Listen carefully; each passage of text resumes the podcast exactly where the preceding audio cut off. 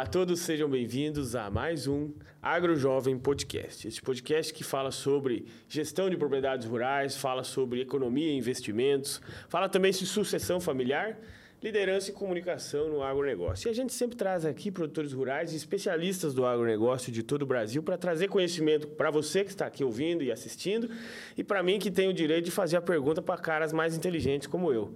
E dessa vez aqui nós trazemos o Jaime Baixo, ele que é empresário rural, ele que também é presidente do Sicredi Vale do Piquiri, tem uma grande experiência no agronegócio, entendendo também um pouco na frente da economia, à frente do banco. E ele vem contar um pouquinho para nós essas, toda essa sua trajetória. Seja bem-vindo, Jaime. Ok, Lucas, uma satisfação. Prazer estar aqui. Muito agradecido pelo, pelo convite. E vamos bater um papo, vamos falar de vários assuntos aí, vamos, vamos falar da, da economia, vamos falar do cooperativismo, vamos falar da, do agronegócio, vamos falar da. Enfim, estamos aí para bater um, um belo papo aqui hoje pela, por essa manhã, né? Mas a todo momento para você aí que está nos ouvindo. Show de bola. Sabe o que é interessante para você que já acompanha mais tempo? O podcast, na maioria das vezes, foi feito online, né? Então a gente aos poucos foi buscando produtores de referência, buscando especialistas de todo o Brasil. Mas o Jaime está aqui a meia quadra de distância, né? E com toda essa referência que ele tem dentro do setor, então ficou fácil para nós fazer esse convite. É uma honra para mim poder é, sempre fazer boas perguntas, espero assim, aprender junto, mas você aprender aqui com nós.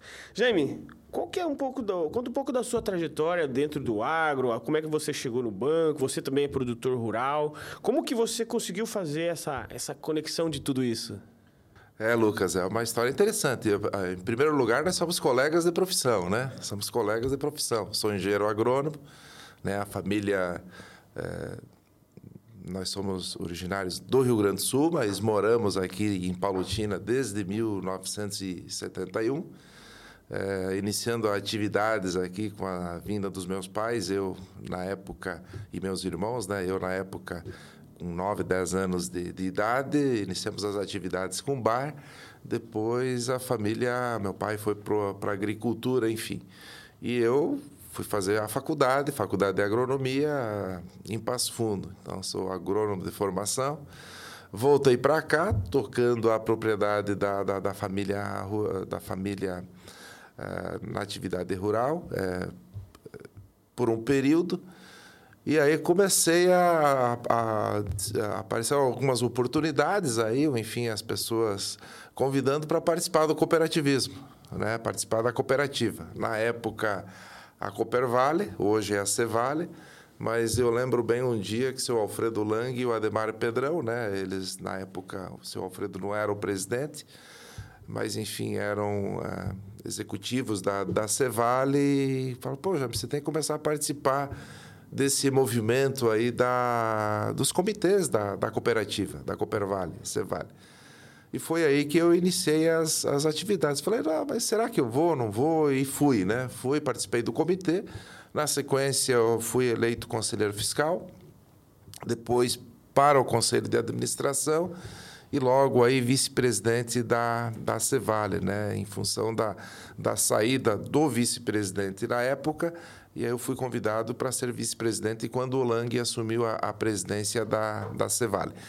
E naquela época, paralelamente, né, como a Cred Coopervale, que é a Cicred Vale do Piquiri hoje, nasceu dentro da Coopervale, as atividades do Conselho de Administração e do Conselho Fiscal eram feitas pelos conselheiros de administração e conselheiros fiscais da, da Coopervale.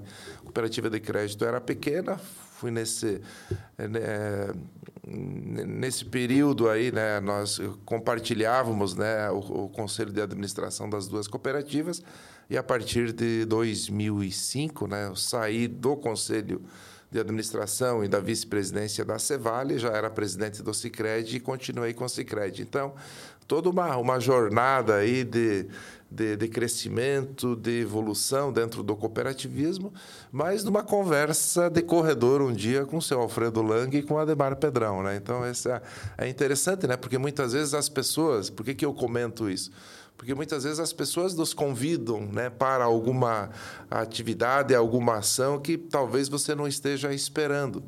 E, e muitas vezes são oportunidades que aparecem que você vai falar, poxa, mas é questão de você aceitar ou não, né? Exato. E eu fui convidado para ser é, integrantes do comitê educativo da cooperativa, né? Que era uma forma dos associados se organizarem, se reunirem é, uma vez por mês, ou, hoje eu acredito que é a cada 60 dias, enfim, para também né, entenderem melhor como funciona a cooperativa. Essa oportunidade, eu digo que a, o trabalho ele é muito importante, mas às vezes é, é mais importante saber com quem anda, né? É verdade, e as oportunidades, né? Eu, eu acredito o seguinte, né? E, e isso sempre foi uma, uma, uma forma que eu encarei as coisas, né? Das oportunidades, você aproveitar as oportunidades. E isso, é, tanto no sentido profissional, quanto no sentido da, da visão estratégica da empresa. É, por quê? Porque também aparecem oportunidades para a empresa e você tem que estar é, pronto para isso. Né? São decisões, são escolhas que você faz. Né? Eu aproveito essa oportunidade, ou que na época pode ser uma oportunidade que talvez você não dê tanto valor, mas ela pode se transformar em algo maior ou não, né? Ah, deu, uma oportunidade uma época uh, aqui citando o lado Sicredi daí, por exemplo, ah, vamos tem a região de Umuarama, a região noroeste que não tem a presença de cooperativa de crédito. Eh, tem a oportunidade para a Cicred Vale do Piquiri entrar naquela região aproveitamos a oportunidade, aumentamos a nossa área de atuação em função disso. Depois, uma oportunidade de nós é, é, fazermos uma união estratégica com a cooperativa de crédito de Ubiratã e de Goiuerê. São oportunidades. Você faz uma escolha que você faz. Faz ou não faz, né? Essa união estratégica. Nós fizemos. Depois apareceu uma oportunidade é, para é, incorporar uma cooperativa no ABC Paulista e na cidade de São Paulo. Poxa, é uma decisão muito estratégica, né? Porque, porque até até então, o cooperativismo de crédito ou o cooperativismo não tinha expressão nos grandes centros, né? Foi uma escolha. Então, essas oportunidades vão fazendo com que, eh, estrategicamente, você tem que estar pensando no dia a dia. E isso acontece em qualquer atividade. Qualquer que atividade. seja no, no, no, dono do bar, que seja no, no pequeno comerciante, que seja lá com, com, o produtor rural, as oportunidades vão aparecendo e saber né, fazer uma escolha e ter a a sabedoria de fazer uma escolha certa, eu acredito que é, é um grande negócio no dia a dia do, do, gestor, né? É porque são inúmeras variáveis a ser consideradas, né? Temos recursos, temos um tempo de estabilização desse tipo de é projeto como esse, nós temos pessoas envolvidas que vão ter que trabalhar forte, né? Então é importante ter uma equipe unida, uma liderança forte. Né? Então por isso que o, o desafio ele é grande, né? E a gente, vocês foram pegando. Hoje quantas agências com o Sicredi Vale Piquiri?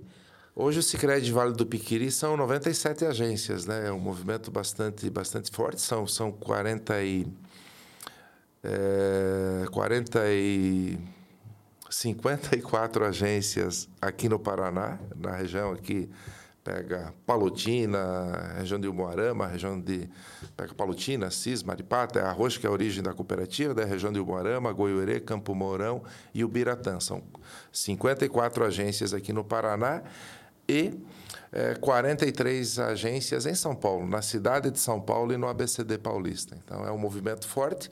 E só para salientar, né, Lucas, a Cicred Vale do Piquiri é uma das 105 cooperativas do sistema Cicred que aí sim o sistema Sicredi no Brasil são 2.500 agências, está presente em todos os estados aí com mais de 7 milhões de associados. Então, um movimento que cresceu Legal. bastante. E essa oportunidade também da cooperativa na época, se unir com, a, com o sistema Sicredi que, que teve origem no Rio Grande do Sul, foi muito importante porque deu escala e deu oportunidade de crescimento.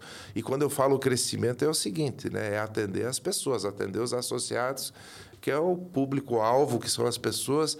O objetivo da constituição da cooperativa é para fomentar o associado ou as pessoas ligadas à cooperativa. E você que começou dentro do cooperativismo, primeiramente uma cooperativa agrícola e depois uma cooperativa financeira.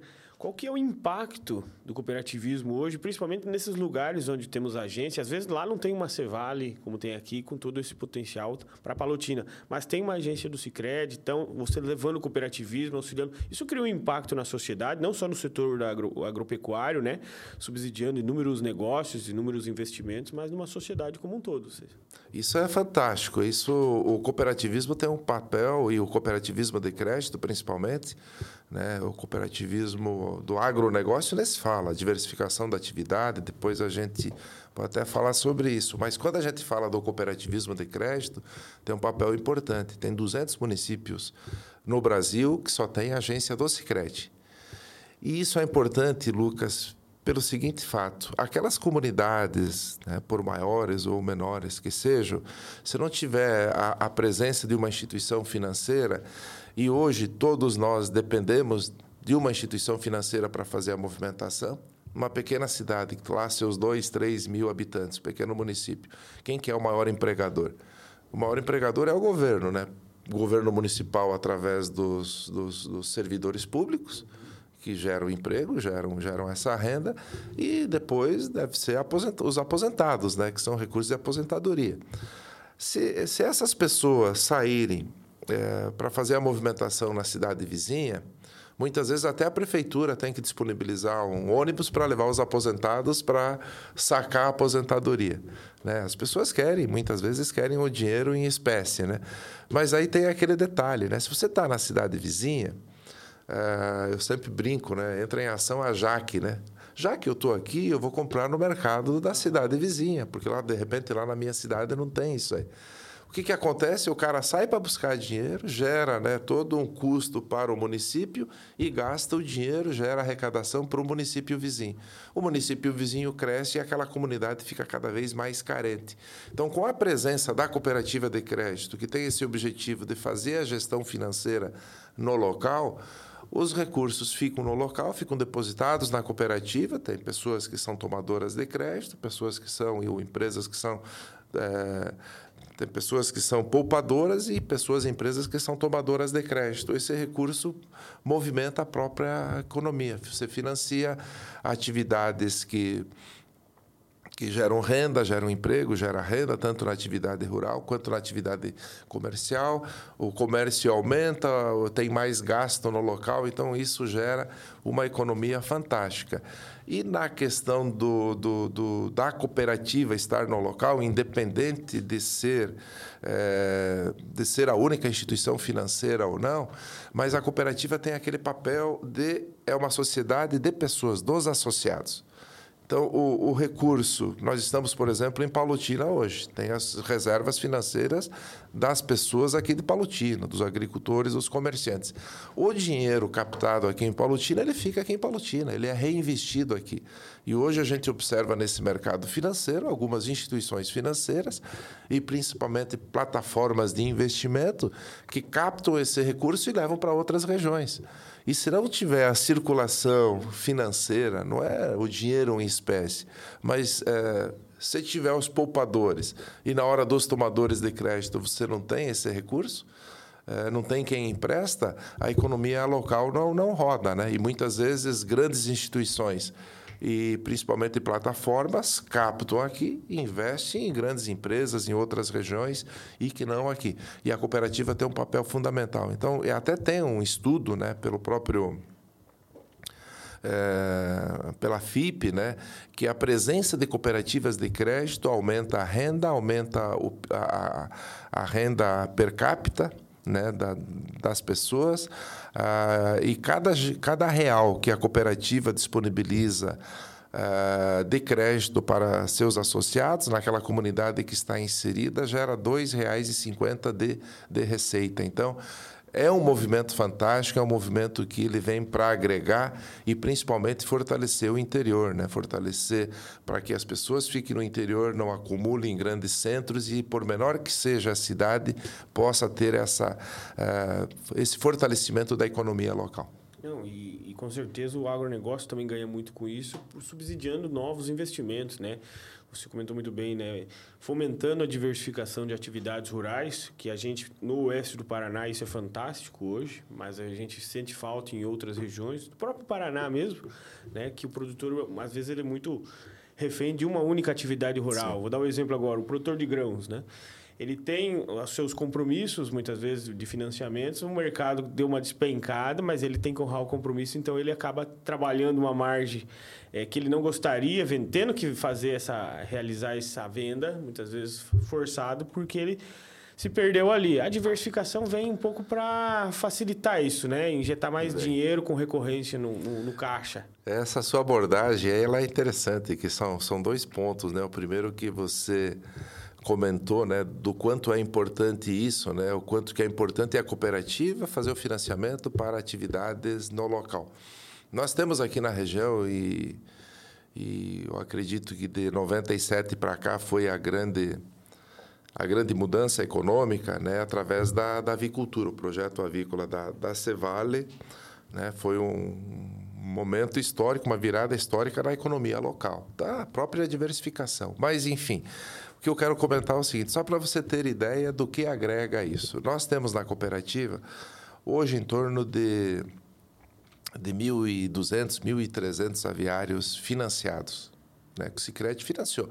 Aqui para Cevale, na região de Umuarama para Verama, que agora é a, a, a Levo, né, a Plusval, né, que é a Cevale também tem parceria, mas tanto isso na, na região de, de Ubiratã, com a Unitar, enfim, a Copacol, lá na região de Goiuerê, em Campo Mourão também, lá com a, com a é, JBS agora, que na época era Frangobras, enfim todo esse movimento aí são mais de, de mil aviários financiados. Mas fazendo uma conta é, de mil aviários aí, é, uma conta redonda, e eu sempre uso esse exemplo, o quanto é importante, é, o soja e o milho que os frangos consomem nesses aviários, se você fosse fazer a comercialização in natura, ah, vou exportar, vou levar lá para outros estados, enfim, para outras regiões para ele ser transformado em proteína animal, ficaria na região em torno de 1 bilhão e, e 200 milhões de reais.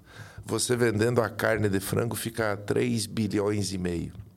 Então é mais de 2 bilhões de reais que circulam na região.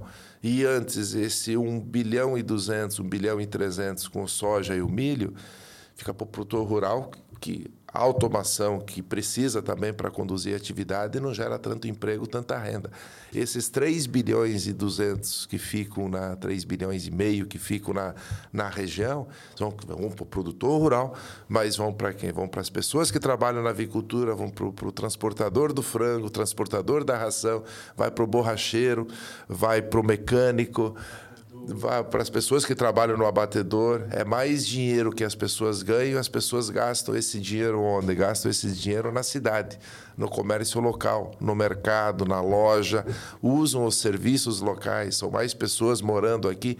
Cada aviário gera em torno de 14 empregos, não direto dentro do aviário, mas se você pegar o, o granjeiro que cuida do aviário, o pessoal que trabalha no abatedor, o pessoal que tra transporta né, o frango, a ração, enfim, as pessoas que prestam serviço aí para a comunidade em torno de 14 empregos. Isso gera renda. Ah, as pessoas ganham mais, tem mais gente ganhando dinheiro, gasto na cidade, vai precisar mais atendentes no comércio já começam alguns serviços que antes não eram prestados na região passam a ser prestados. Então, isso agrega um valor muito grande, isso agrega um valor fantástico. E o outro ponto entra na, na segunda parte da sua abordagem, que entra na diversificação da atividade. É, e nós precisamos muitas vezes disso. É lógico que quando nós temos safras boas, com preços bons, né? chegando aí a, a 200 reais o saca da, da saca da soja, a, a, a 70, 80 reais a saca de milho, poxa, é uma atividade altamente, vamos dizer assim, rentável, né? gera um conforto. Então as pessoas não vão muito atrás, mas muitas vezes a gente se esquece que tem problemas de preço, tem problemas da economia mundial e de oferta e procura desse produto que o preço pode subir, pode baixar. Tem problema principalmente de estiagem e muitas vezes o fluxo de caixa da propriedade rural acaba sendo comprometido. E aí você entra numa ciranda financeira de juros que acaba não, não sendo muito interessante. Então, esse cuidado aí o produtor rural tem que ter, tem que ter em mente, né? Por quê? Porque ele tem a propriedade rural é uma empresa, né, Lucas? A propriedade rural é uma empresa como qualquer outra empresa. E como tal, ela tem que estar gerando receita. E na propriedade rural, eu lembro que muito tempo atrás falava isso. Nós somos remunerados no Brasil pela mão de obra, pelo trabalho nosso. Quanto mais eu trabalho, mais eu ganho. É, na propriedade rural, e hoje, graças à, tecnologia, nós temos uma inovação muito grande que demanda menos mão de obra do que demandava antigamente que nós estávamos aqui. Né? Então, nós estávamos aqui no começo, a, até a forma de plantio era diferente. Né? Você ia lá para uma, por uma demorava o, o plantio mais, convencional. Era os, os, os, hoje, muitas vezes, as pessoas, os novos que estão na atividade, não vão nem lembrar disso. Mas eu, quando comecei era assim, aqui era o plantio convencional. Então você tinha que lavrar a terra ou passar o subsolador, tinha que gradear, passava o herbicida, tinha que nivelar, né? É, e era todo um movimento que você fazia, né? Demandava de muito mais tempo. Hoje não, hoje com plantio direto e com o tamanho das máquinas que tem, o tempo de atividade, é, de, de, trabalho é, é bem menor. Então, se você puder conciliar isso com outras atividades na propriedade, fazer com que ela gere renda todo dia, que esse fluxo de caixa ele seja constante, a atividade não precisa ser exorbitante de, de rentabilidade, mas o que vale é o fluxo de caixa, é ter o dinheiro circulando sempre.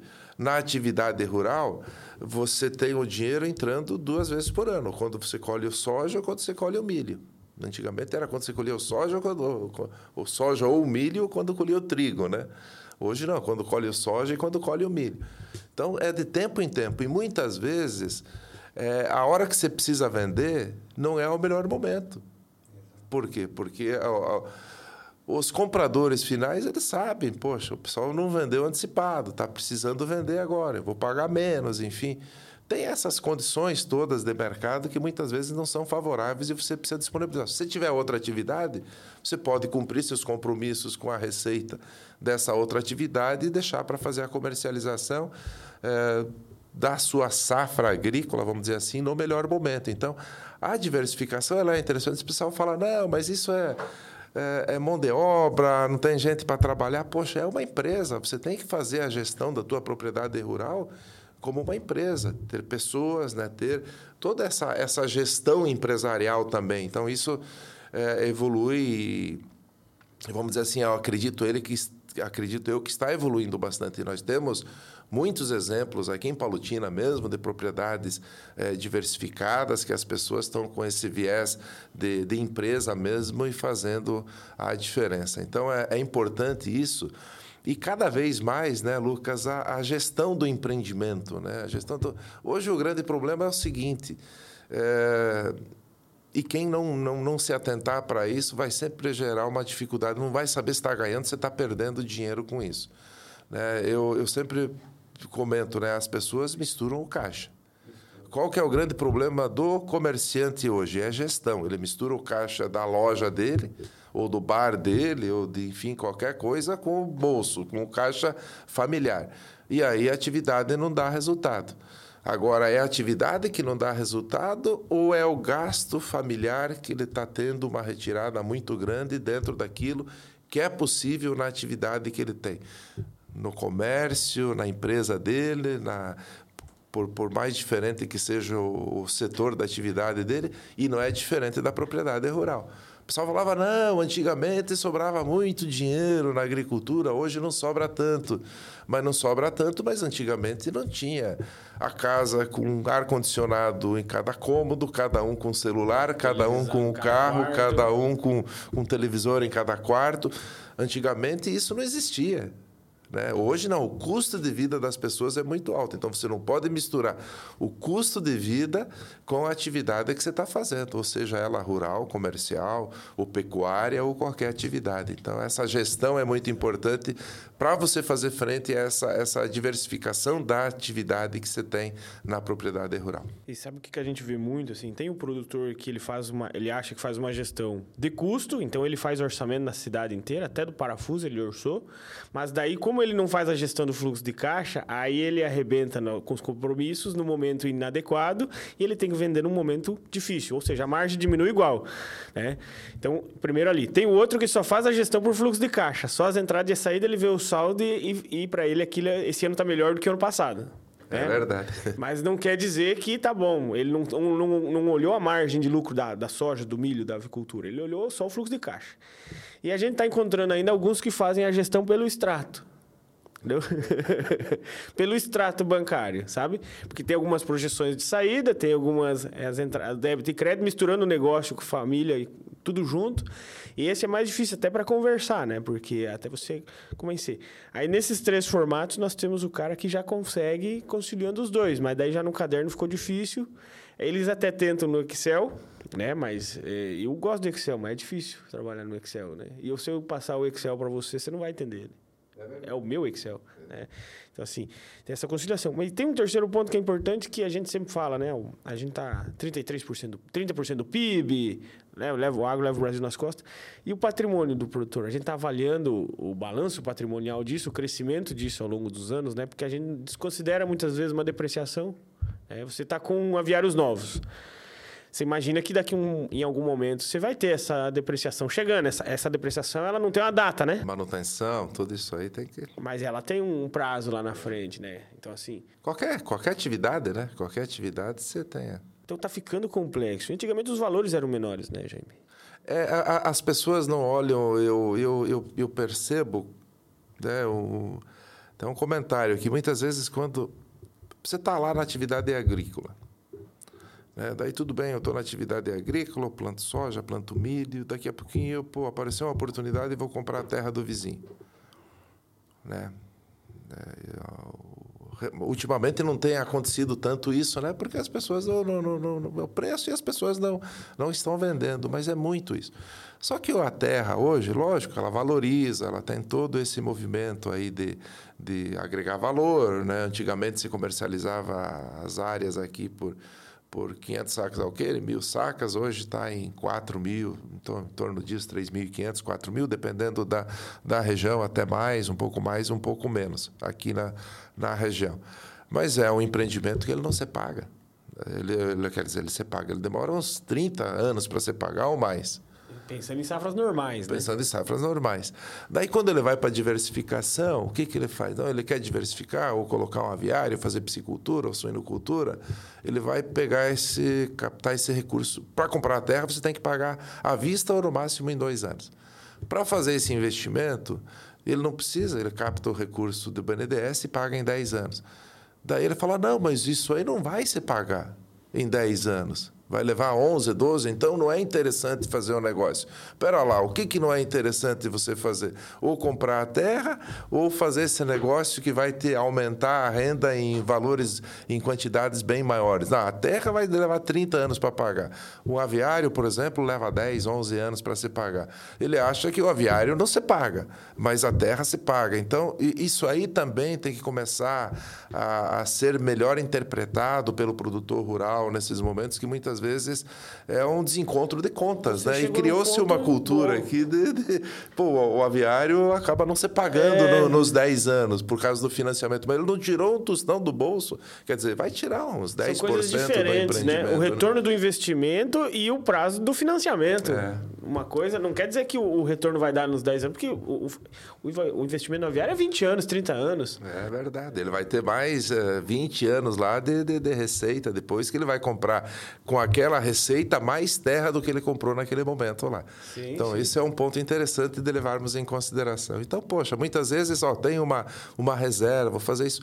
Procure antes de comprar uma terra do vizinho, ver essa possibilidade. Ah, tem uns que vão falar, ah, mas isso é incômodo, porque não, hoje não tem pessoas para trabalhar, enfim gente, em qualquer atividade, né? na, na, na empresa de vocês aqui, no Cicred, não é diferente. Pessoas sempre é difícil de você encontrar pessoas, mas tem pessoas sim. A gente não pode, não pode levar por esse lado que não tem pessoa para trabalhar. Tem, você encontra.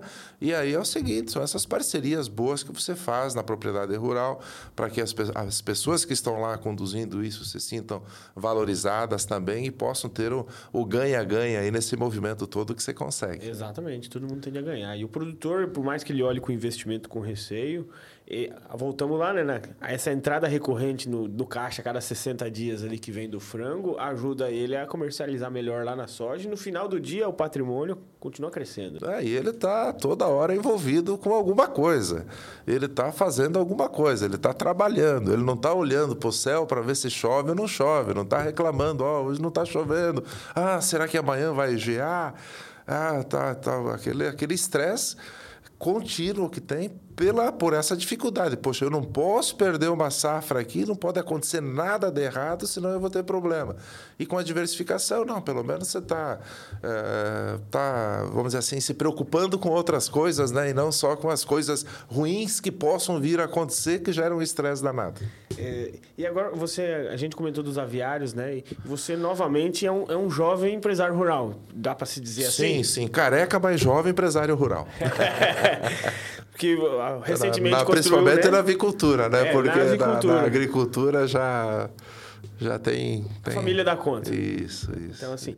E na avicultura, uma experiência de um ano, um pouco mais de um ano, que você vem, fez um investimento. Qual é a sua visão sobre isso hoje? Pois é, o que, que eu estava tava, tava pensando, Lucas, na, na época lá? Pô, eu tô, na atividade rural e... e da atividade rural, a família conduz lá, meu irmão, o Ney, enfim, o seu Mar. E daí eu, eu, eu por quê? Porque, vamos dizer assim, quando você vai para esses desafios também de, de, que foi de Cicred, de, de, de você vale, Cicred, você se dedica para isso, você acaba deixando sua atividade meio de lado, né? E como a gente aproveitou muitas dessas oportunidades de ir para São Paulo, enfim, o meu tempo era muito consumido com isso. Então eu sempre falava, poxa, mas a avicultura de repente, mas nunca sobrava tempo. Com a pandemia, sobrou esse tempo. Né, de você parar, sentar, ficar mais em casa, analisando, enfim, vendo o que, que eu posso fazer, ó, para amanhã, para o futuro, o que, que, eu, que, que eu posso fazer. E aí foi que eu é, entrei na, na avicultura, construindo lá quatro, quatro aviários, fazendo um, um projeto bacana lá, né? E falei, vamos entrar na, na avicultura. Uh, e também né, nessa entrada na avicultura, com tudo que se pode ter aí de, de tecnologia para facilitar e para gerar renda. Né? Então, na avicultura, efetivamente, é uma atividade nova. Né? Nós fechamos agora o.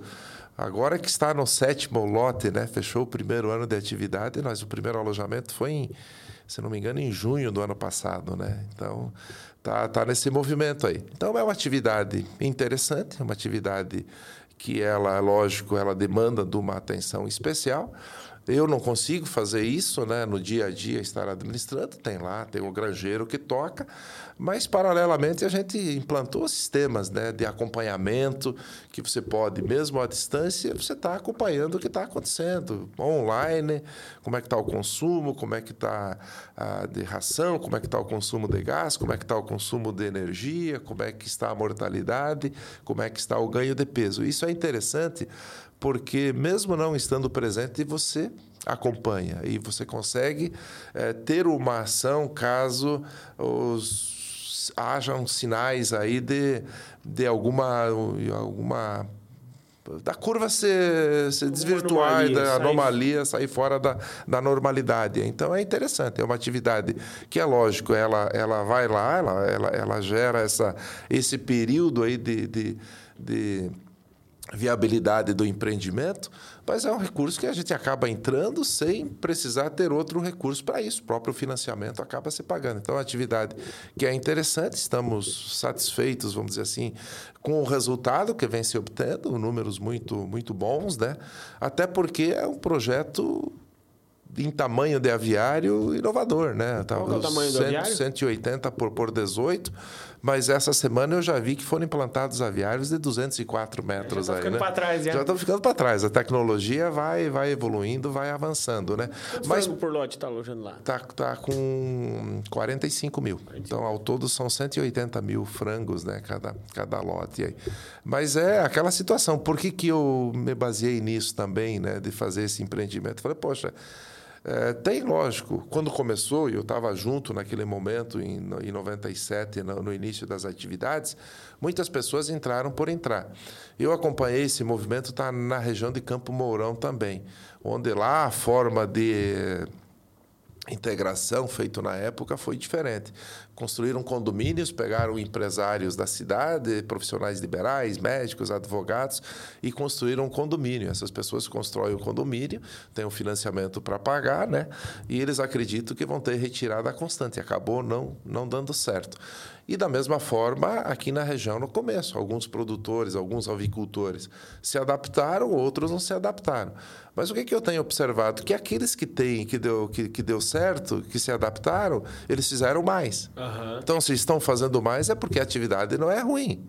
Né? Então, tem esse lado aí agora. Nem todo mundo vai fazer avicultura, nem todo mundo vai ser produtor rural, nem todo mundo vai ser dono de uma loja de modas, nem todo mundo vai ser dono de restaurante.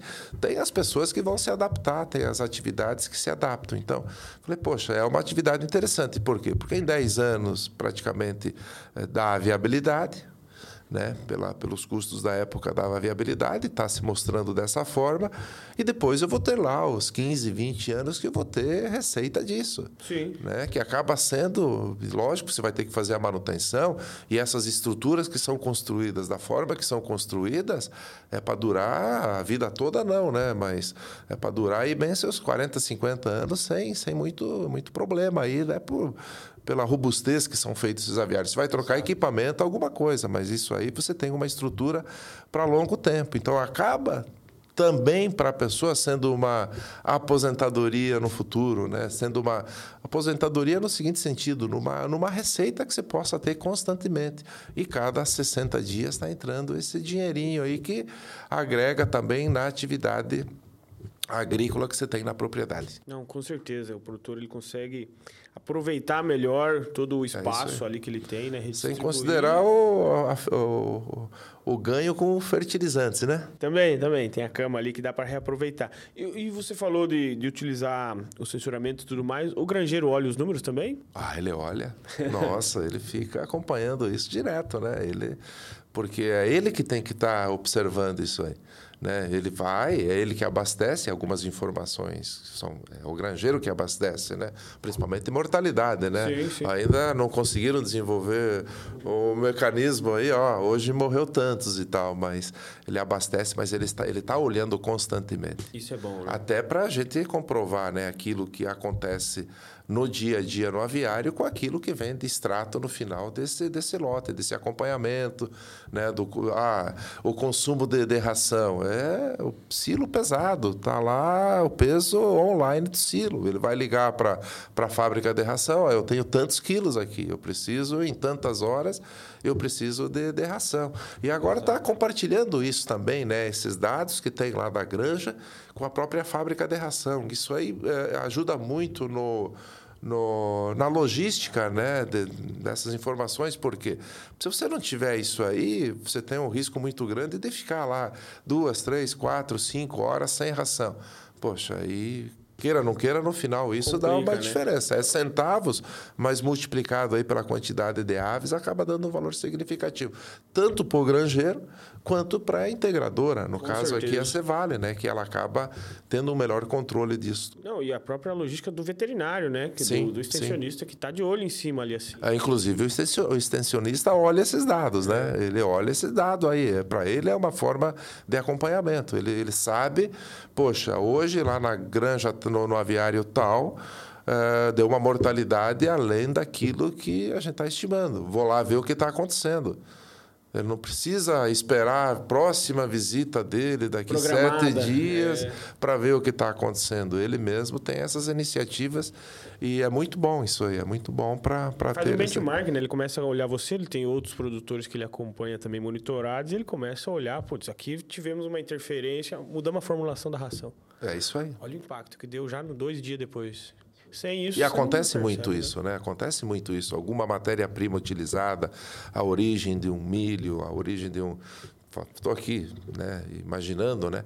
Mas qualquer detalhe eles conseguem ver online. Falou, pô, aqui deu dificuldade. aqui E depois ele tem todo, todo o histórico, né? Até para acompanhar. Olha, no final, não esse lote não não deu fé porque aconteceu isso, ó, foi a ração ou foi a própria origem do, do, do, do pintainho lá, enfim, dá um sabe, acompanhamento. Sabe né? Ninguém quer custo, ninguém quer culpa, né?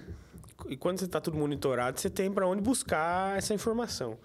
Esse dia foram entregar a ração lá na granja lá e o raçoeiro entregou, jogou no chão a parte, né? Agora, quanto que foi isso aqui, né? Aí já olhamos o peso do silo, quanto que tinha entrado, olhamos o peso da nota, desconta aqui, 1.100 quilos, foi pro chão. É Bom, agora a cooperativa tem que arcar com isso daqui. Não tem aquela eu acho, eu vi, né? É, isso é bacana, essa... essa... Acaba com esse, esse ponto subjetivo. Hoje é muito simples fazer o manejo e a gestão de uma granja como esta, pois está tudo integrado em sensores totalmente sem fios, como este aqui. São sensores para medir ambiência, temperatura, temperatura da cama, balança de frangos, balança dos silos, tudo conectado, onde você consegue medir o desempenho, conversão em tempo real. É bastante coisa, né? Calma, solicite uma demonstração e você verá como é simples melhorar a sua eficiência produtiva, melhorar a sua lucratividade e ser um produtor destaque na sua região.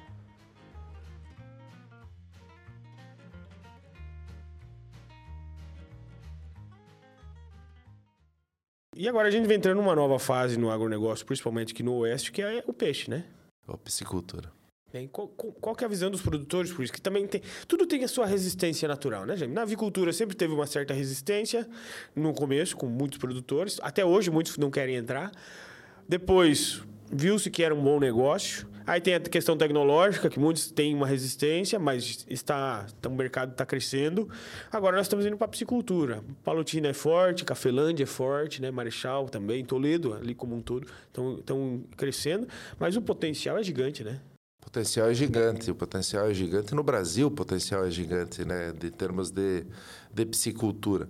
Aqui, uma pena que, vamos dizer assim, a piscicultura ainda em termos de tecnologia, em termos de conhecimento da atividade ainda é muito incipiente, né? Uma avicultura hoje está mais avançada, uma bovinocultura de leite está mais avançada, a suinocultura está mais avançada e a piscicultura está caminhando, né? O pessoal está construindo isso, né? Então, mas eu acredito que é altamente viável também, né?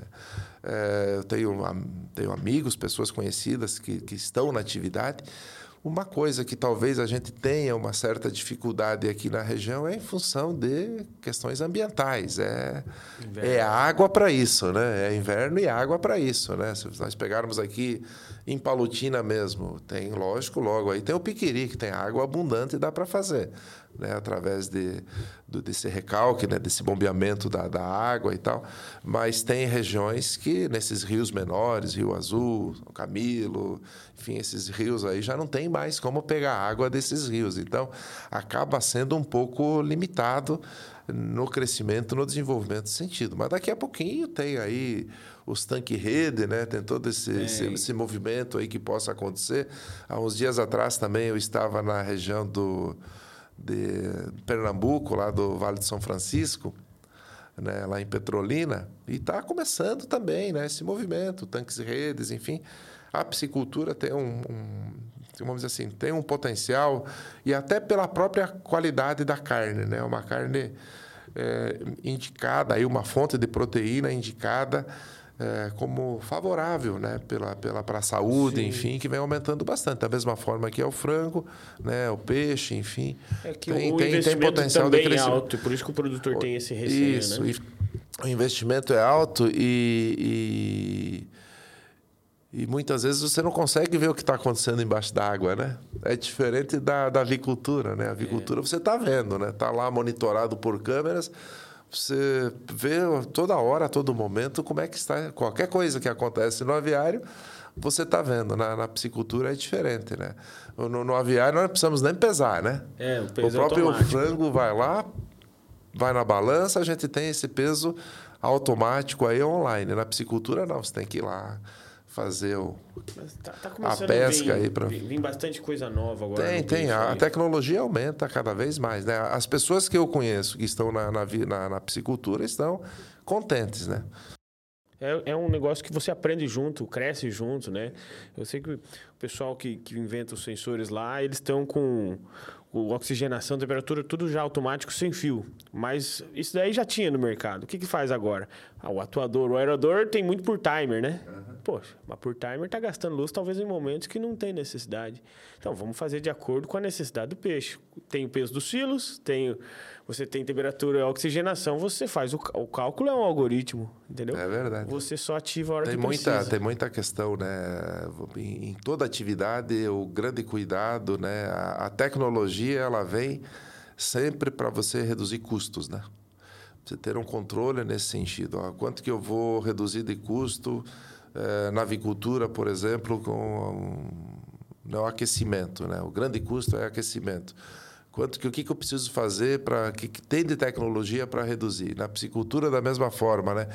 Quanto que eu vou reduzir de energia elétrica? Então, a parte de energia elétrica em todas as atividades acaba sendo um custo alto. Por outro lado, nós temos também né, a energia fotovoltaica que vem e está suprindo bastante isso. Então, muitas propriedades né, investiram nesse sentido. E, e, e eu, uma coisa interessante, né, quando a gente fala nessa redução de custos né, e a energia fotovoltaica para suprir isso. É, o projeto ele, ele viabiliza num período, mas principalmente é o seguinte: não sei se observaram, mas nesses últimos tempos aí nós tivemos a faixa vermelha, né? Aham. E custo? O custo subiria muito. Então, olha quanto de economia tem. Por que isso? Porque o que foi construído de pequenas usinas, ou em cima da casa, ou em cima do barracão, ou enfim, o que foi construído de usinas fotovoltaicas, micro eh, usinas, enfim, é mais uma Itaipu que foi construída nesse período. Exato. Se nós não tivéssemos isso aí, o preço que nós pagaríamos na energia hoje seria a demanda, mirabolante, a né? A demanda seria muito maior. Seria, a, a demanda continua a mesma, Isso, né? é. Porque só que você não É tem geração. oferta, menos Você não oferta. tem geração de, de energia. O que, que você vai fazer para as pessoas consumirem menos? Mexer no órgão mais sensível do corpo humano, que é o bolso, aumentar o preço. É. E aí, aumentando o preço, poxa, como é que fica, né? Porque você aumenta o preço para eu não gastar em casa, mas eu aumento o preço também, quando aumenta o preço, para a atividade industrial, da atividade produtiva, e aí as coisas começam a ficar complicadas. Então, esse fator é um fator interessante que vem como uma tecnologia para suprir essas, essas Legal. diferenças. Aí. Legal que você falou do solar e a gente estava falando de investimento e, e você é um avicultor. Qual que é a sua visão? Como que você pensa o negócio quando a gente falou... A gente falou do tempo do, do financiamento e o tempo de retorno. Como que você pensa, avalia isso para pensando no retorno desse investimento, né? Porque é um negócio, é um investimento. É da área hoje de investimentos e... Como que é pensado? Porque o produtor muitas vezes ele está mesmo olhando para esse financiamento. Mas como que nós, como empresários, podemos olhar diferente o produtor agora? Vamos falar direto com o produtor, tá? Sim. Porque ele tem uma visão que não é que ela está errada, mas foi aprendido assim. Né? E hoje, quando a gente olha para um negócio, é diferente aquela visão. Não faz ela tanto sentido nessa conta. Como que a gente conseguiria... Você que vem dos dois lados, né? Nasceu no, no agro, foi para o corporativo, para o empresarial, mas está no agro. Sim. É que, na realidade, é toda uma, uma, uma questão de, de, de, como você viabiliza isso, né? Como você começou e como isso foi... foi qual que é a cultura né, que as pessoas vêm, vêm desenvolvendo ao longo do tempo em relação a isso. Eu lembro quando estava na Cevale, logo no começo, nós buscávamos lá financiamento com condições e a atividade rural sempre teve aquela questão, não, nós precisamos ter juros subsidiados para viabilizar. É, Então, isso é uma cultura que vem ao longo do tempo. E sempre foi vendido. Não, o projeto se paga. Em 10 anos de financiamento, ele se paga. Você não vai precisar, a não ser que você tenha que fazer uma, uma rede ou fazer um poço artesiano, enfim, alguma coisa. O restante, o projeto se paga. Então, isso ficou embutido na cabeça das pessoas. Só que se você for olhar é, disso de uma forma empresarial, não é bem assim, né? Você... Por quê? Porque muitas vezes entravam pessoas na atividade que não tinham, queriam fazer aquilo lá e só tinham aquilo para fazer. Então você precisava viabilizar. Agora a gente está falando de empresa rural, né? do olhar empresarial. E todas essas atividades nós temos que olhar, entrar olhando de um lado empresarial. Nós estamos falando aqui daquele produtor que muitas vezes está reclamando porque o preço da soja é isso, que está baixo, que baixou bastante, teve uma época que esteve melhor, ou que deu duas frustrações. Se pegar no Rio Grande do Sul, aqui nós estamos até melhor que eles, porque no Rio Grande do Sul deu três frustrações, três anos consecutivos, né? pior ainda. Mas, enfim, para essas propriedades, como que nós vamos fazer esse entendimento? Então, é, é, é a forma de interpretação e cabe a nós, né, também que estamos nesse meio, nessa atividade, mostrarmos para esse produtor rural o, o quanto é interessante ele olhar de uma forma diferente. Entra na mesma situação da comercialização do produto. Né? Nós, temos, nós criamos uma cultura na comercialização do produto ao longo dos tempos, que se eu fizer um contrato e o preço tiver maior lá na hora da venda, eu perdi dinheiro. E se o preço tiver maior na hora da venda, eu fiz um contrato de 20% da produção, eu ganhei nos 80%. Então o produtor fica contente se ele vendeu soja a 170 na, na no, no, contrato e na hora da, da, da comercialização estava a 130, mas ele vendeu 20% da produção. Uhum. Ele perdeu nos 80, ele perdeu bem mais do que ele ganhou. Então, é essa forma de interpretação que nós precisamos estar né? tá trabalhando mais e trabalhando diferente. A questão do contrato. Né? A questão do contrato, lógico. Esse último ano, as pessoas ficaram. Né, assim, pô, cachorro mordido de cobra tem medo de linguiça, né? As pessoas ficaram meio assim, por quê? Porque no ano passado nós não colhemos nada. Uhum. Como é que eu vou fazer um contrato aqui se esse ano acontece de novo? E tinha algumas previsões nesse sentido. Salvo algumas regiões, aqui mais para o oeste do estado, de, de, de Assis, aqui Palotina, para o lado de Terra Roxa, Guaíra, o restante da região aqui no Paraná foi uma super safra. Né? E só que é o seguinte, é uma super safra, com pouco contrato feito antecipadamente, né? As pessoas sabem, o produtor vai ter que pagar o, custo, o financiar, o custeio está vencendo, vai ter que pagar o financiamento, enfim, então essa linha aí, os preços têm uma retraída. Isso é histórico, né? não é desse ano.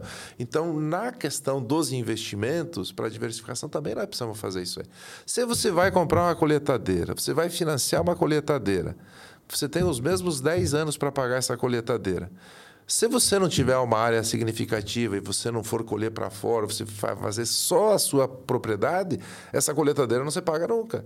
É melhor você contratar o serviço de colheita do que financiar sim, essa colheitadeira. Sim, Mas para a colheitadeira, hoje, muitos produtores rurais têm uma visão sobre a viabilidade do negócio diferente do que uma avicultura, do que uma piscicultura, do que uma atividade para diversificar a produção rural. Motivos a gente encontra para viabilizar, né? Claro. Então, menos, às vezes não é o financeiro, mas encontra outros motivos. É verdade. Não, não. Show de bola. E, aí, e agora a região ainda com, com firmeza abrindo da minha batedora, o suinocultura vai aumentando, né? O suinocultor que ele vem de oscilações mais recorrentes, né? Tem ano que dá bom, tem ano que não dá bom. Ah, isso é qualquer atividade. Qualquer né? negócio, né? E agora com o milho queda, o produtor de grão sofre, mas o suíno ganha. Agora aquela história, né, Lucas? Nem todo mundo vai para a avicultura, nem todo mundo vai para a piscicultura. Vão algumas pessoas. Né? E qualquer atividade é assim. Se todo mundo for para o mesmo lado. Fica ruim, né? Não, não tem.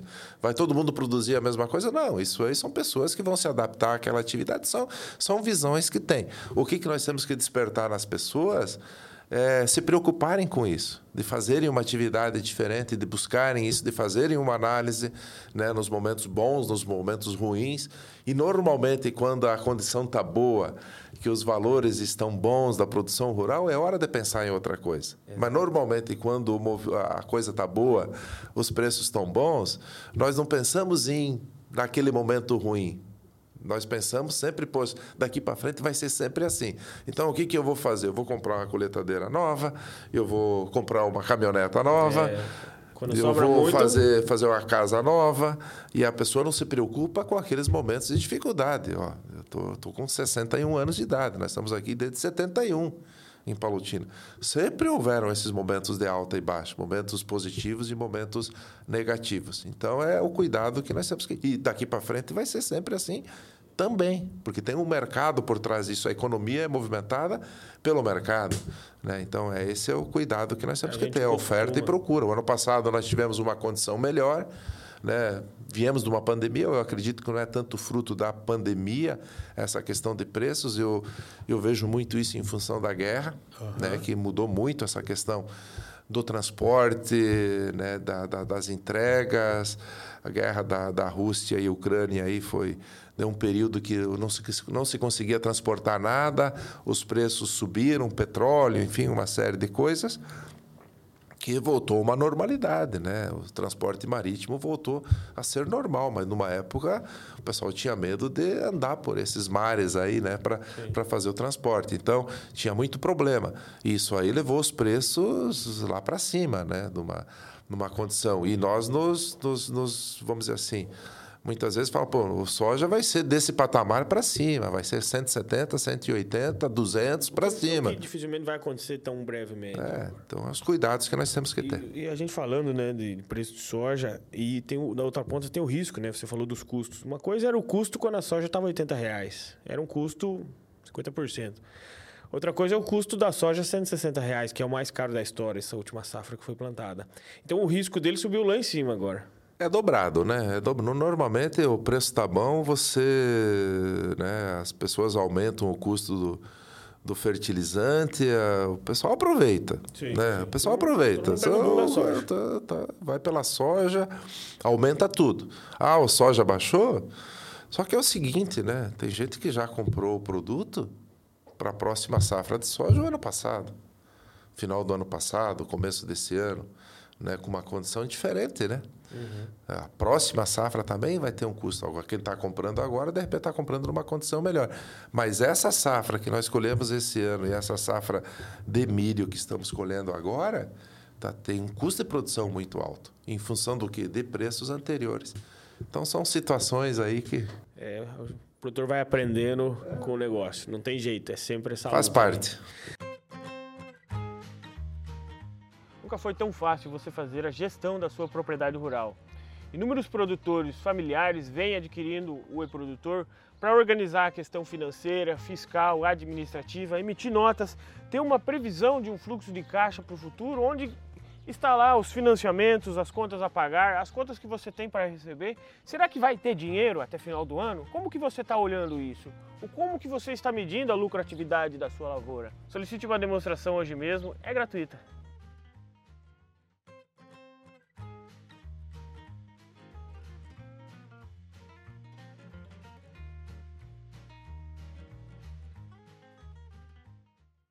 Agora, para quase fechando nossa conversa aqui, uma curiosidade. Qual foi o melhor preço que você tirou cabeça frango, sabe?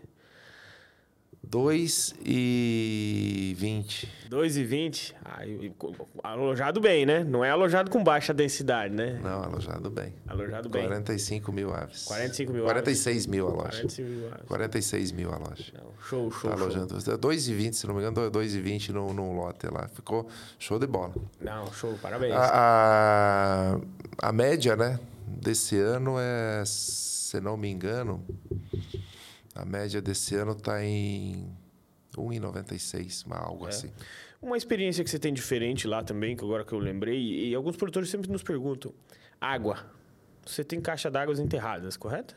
Nós fizemos cisterna. Cisterna, né? Cisterna. Como que o processo funciona bem? Fantástico. É. Fantástico. O que que, o que que, qual que é uma preocupação, qual que era uma preocupação, até falando com o Jackson, né? O Jackson falou, falei, Jackson, essa água aí, essas caixas externas aí no verão, essa água vai fervendo pro frango, né? Ele falou, pois é, um negócio que eu tenho pensado bastante aí, e, e, e eu falei, pô, Jackson, eu estou pensando em enterrar essa água, né? fazer uma cisterna, porque sai do poço, vai para a caixa, temperatura continua sim, lá 24, 20, 23, 24 graus, 25 graus por aí, né? Falei, vamos fazer isso aí. Falei, então, meu filho, vamos atrás aí. Né? Bombas, foi, funciona fantasticamente. Foi, foi um projeto Legal. bem bacana, funciona bem. A única diferença é que a, a água não chega no, no, no, no bico do, do, do, do, do frango lá, na temperatura do subsolo. Por quê? Porque aquela uh, do cano. nípel lá, uhum. né? O cano, ele vai ter a temperatura ambiente, sim, né? A sim. temperatura do local, né? Mas senão a água chegaria nessa. Mas mesmo assim, a temperatura do ambiente do aviário é bem menor, principalmente no verão, do que aquela água praticamente exato não, fervendo não, não tem nem comparação vem. na granja ali embaixo mas muito bom funcionou muito bem tá tá funcionando muito bem sistema mesmo já estamos aí com com seis, sete molote agora, nunca deu problema nenhum, funciona bem eu interessante. porque nós temos uma tela de indicadores lá que se mostra o tempo ideal de que você entregou naquela ambiência, na semana 1, no lote inteiro, né? Com as variáveis do ambiente, temperatura de água também, tem sensação térmica, tem vários outros sensores ali. E muitas granjas a gente vem observando que durante manhã e tarde não entrega a temperatura no ambiente adequado, né? Uma temperatura adequada para o bem-estar das aves.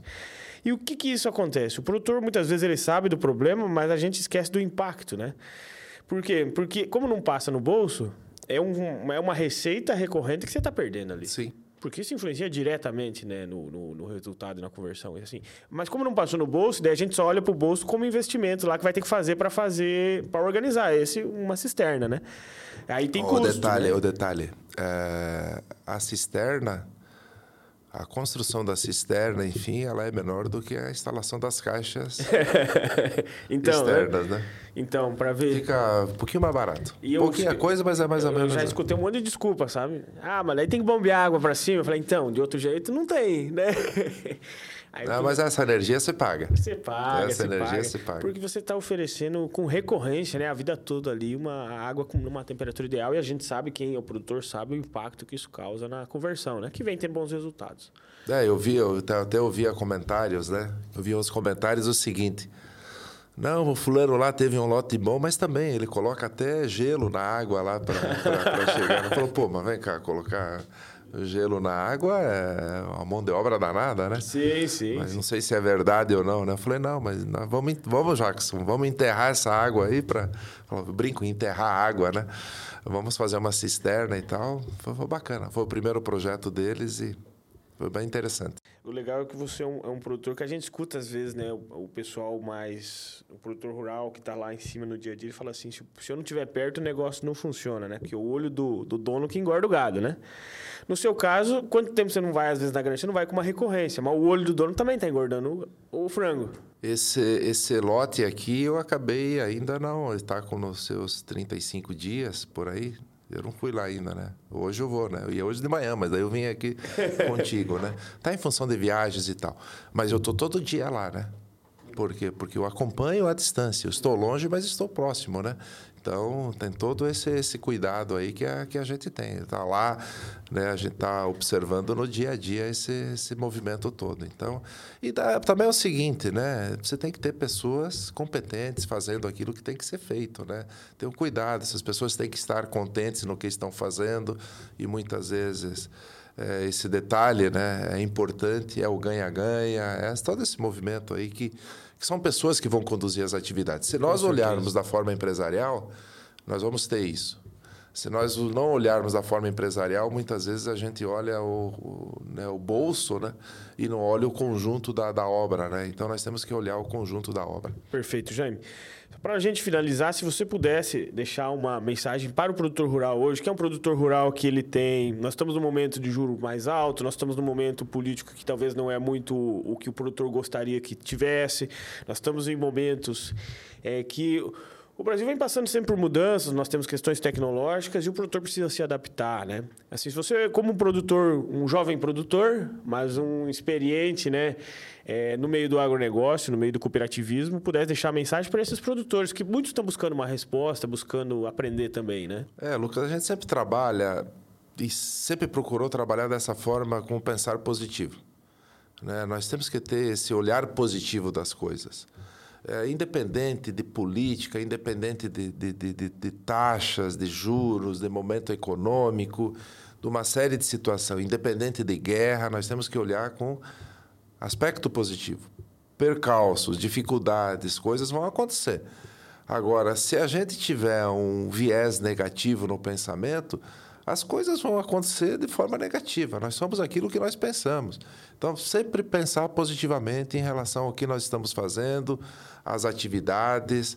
É, por quê? Porque as coisas vão acontecendo da maneira que nós pensamos. Né? Então, eu vejo o agronegócio como uma excelente alternativa. Ainda nós temos um potencial muito grande de crescimento. O Brasil é celeiro do mundo. Nós estamos produzindo alimento para 1 bilhão e 200 milhões de habitantes no mundo. E temos potencial para crescer mais. Vamos fazer atividade rural é essencial. É, a produção de comidas é essencial e nós precisamos olhar isso como oportunidades. Nós não, não temos que. Ah, mas o preço não está legal. Não está legal, mas vai ficar legal. Ah, o juro está um pouquinho alto. Tá e não tá. Nós não, não, não, temos em nenhuma outra atividade no Brasil taxas que nós temos na, na, atividade rural. Então a gente tem que cuidar isso aí, tem que, tem que né, mesmo assim, sendo um pouco alto, é menor do que o, as outras atividades estão conseguindo recursos. Então, sempre tem que olhar. E quem vai fazer a coisa acontecer, Lucas, somos nós. Exatamente. Não é governo que vai fazer por nós, não são outras pessoas, não são outras empresas que virão fazer, somos nós que temos que fazer a diferença. Nós que temos que ir atrás de buscar as melhores opções dentro daquilo que nós temos. Agora, se nós nos conformarmos com pensamento negativo, porque ah, porque agora mudou o governo, nada vai funcionar, ah, porque agora o preço da soja baixou, já não vale mais a pena plantar. É, não, nós temos que fazer o que nós temos que, o que a gente sabe fazer da melhor maneira possível, cada vez com mais tecnologia, com mais eficiência. Ah, tem gente que planta milho, né?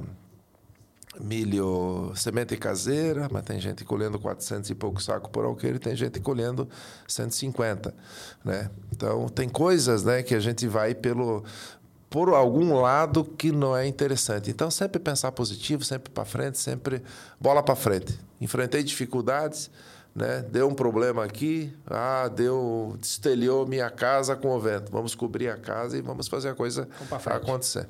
Jaime, o pessoal postou uma foto antes aqui que a gente estava aqui, veio um produtor fazer uma pergunta aqui, que é um anseio de muitos produtores com questão da sucessão familiar. Falou, ele tem dois filhos advogados que podem tocar como negócio conhecendo o detalhe depois. Como que você leva isso, pensa nisso, eles estão envolvidos, não estão envolvidos, pensando na sucessão familiar? Só para Pô, essa finalizar. pergunta aí, será que não foi alguém lá de casa? Que eu também tenho dois filhos não, advogados. Não, para né? você, para você. É, é para você. Ele falou, ele tem dois filhos advogados. Como ele pensa essa questão de tocar o negócio adiante? Ah, sim. Ah, tá, tá. Então são os meus mesmo, né? Então, Mas é aquela situação. Uma hora vai, né? Uma hora vem, uma hora conduz. É, de uma forma empresarial, você consegue fazer isso aí. A hora que está organizado, a pessoa, mesmo com outra atividade, consegue conduzir. Né? Agora, se é eu que estou lá no dia a dia fazendo a coisa acontecer, né? eu com, a, com, a, com as mãos no processo, aí é mais difícil. Agora, se você organiza de uma forma empresarial, um dos filhos vão tocar, vão conduzir a atividade e vão fazer. Isso aí é. Ou se alguém deles não for fazer, alguém de essa propriedade vai continuar produzindo. Um outro vai vai produzir aí, né? Com números é mais fácil trocar o gestor, né? É, é mais fácil. Não, tá lá, ó. Se hoje você tiver ou a Gabriela ou o Guilherme para conduzir isso, eles vão fazer tranquilamente, vão estar tá fazendo. Eles estão, eles acompanham, eles têm o acesso ao, ao e-produtor. Tem. Eles estão no dia a dia acompanhando. Sim. Então, mesmo à distância, eles olham, estão lá olhando, acompanhando, tem lá nas, nas, nas, nas câmeras acompanhando o crescimento, o desenvolvimento, os números. De vez em quando eles olham, opa, você viu lá aquele número lá e tal. Por quê? Porque a tecnologia favorece, favorece isso. Né? Então, mesmo que você não está na atividade no momento, mas daqui a pouquinho o agronegócio vai cada vez mais, é, Lucas, as pessoas estão voltando para o interior. Nós tivemos uma época de uma evasão muito grande. Sim. Né? Mas as pessoas estão voltando. Por quê? Porque antigamente era mico ser produtor rural. Né? Ser filho de produtor rural. E dava mais trabalho. Né? Não, e dava mais trabalho, mas era, ia na escola, sofria era bullying, né? né? Era bullying, né? Bof, é colono, né? Lá, colono. Hoje não. Hoje Né? Poxa, hoje o produtor rural. O... Antigamente, quando eu estava na, na, na, atividade rural, que, que eu conduzia mais, colocava a mão na, na operação lá, o bom era ficar embaixo do caminhão, né? Que uhum. tinha sombra, a coletadeira era uma poeira danada que você, é, vamos dizer assim, saía, uhum. cuspia tijolo no final do dia de tanta poeira que tinha, que não tinha, não tinha cabine, não tinha nada, era aquele poeirão. Hoje não, hoje é mais vantagem você ficar na coletadeira e não embaixo do caminhão, né? Esperando a colheita. Por quê? Porque você tem conforto. Uhum. Né? E hoje o valor de uma, de uma coletadeira é o valor maior do que uma Ferrari aí muitas vezes, né? O valor de uma Ferrari aí, né? Com certeza. De um carro de alto luxo. Então, o, o vamos dizer assim, a tecnologia também está incentivando o jovem a ficar. Então, esse movimento vai acontecer também, as pessoas vão perceberem, poxa, vem cá, eu estou me formando, estou fazendo tal faculdade, eu estou saindo, estou ganhando né, 2 mil, 2.500, 3 mil reais por mês, né? Um curso superior, vai falar, pô, na atividade rural eu vou ganhar bem mais que isso aí, né? Vai. Vai ganhar bem mais que isso aí. Então é o cuidado que tem que ter e esse detalhe. Mas vai acontecendo, com, com acompanhamentos, com números, com planilhas, da forma empresarial, você consegue esse movimento de sucessão, sim. Com certeza. E hoje tem que ajudar, né? Hoje é tem que ajudar. Estamos num outro mundo. Muito bom. Jaime, muito obrigado. Para mim é um grande aprendizado, né? Eu vou eu perguntando. Eu sou o que mais ganho, porque eu, eu pego pessoas mais inteligentes que eu pergunto o que eu quiser, né? Se é uma boa pergunta, se não é, outro Ah, o Lucas estava preocupado aqui, vamos fazer um roteiro aqui. Eu falei, ah, vamos conversando, cara. É, é um bate-papo. Vamos, vamos, vamos, para frente. Só começa. Depois uma, um assunto vai puxando o outro, né? Não tem, um, não tem um... E é esse movimento aqui é interessante. Quero te parabenizar aí por essa iniciativa de levar informações, né? É, não que a que todas as pessoas que estão aqui estão estão certas, né? não tem o certo, não tem o errado.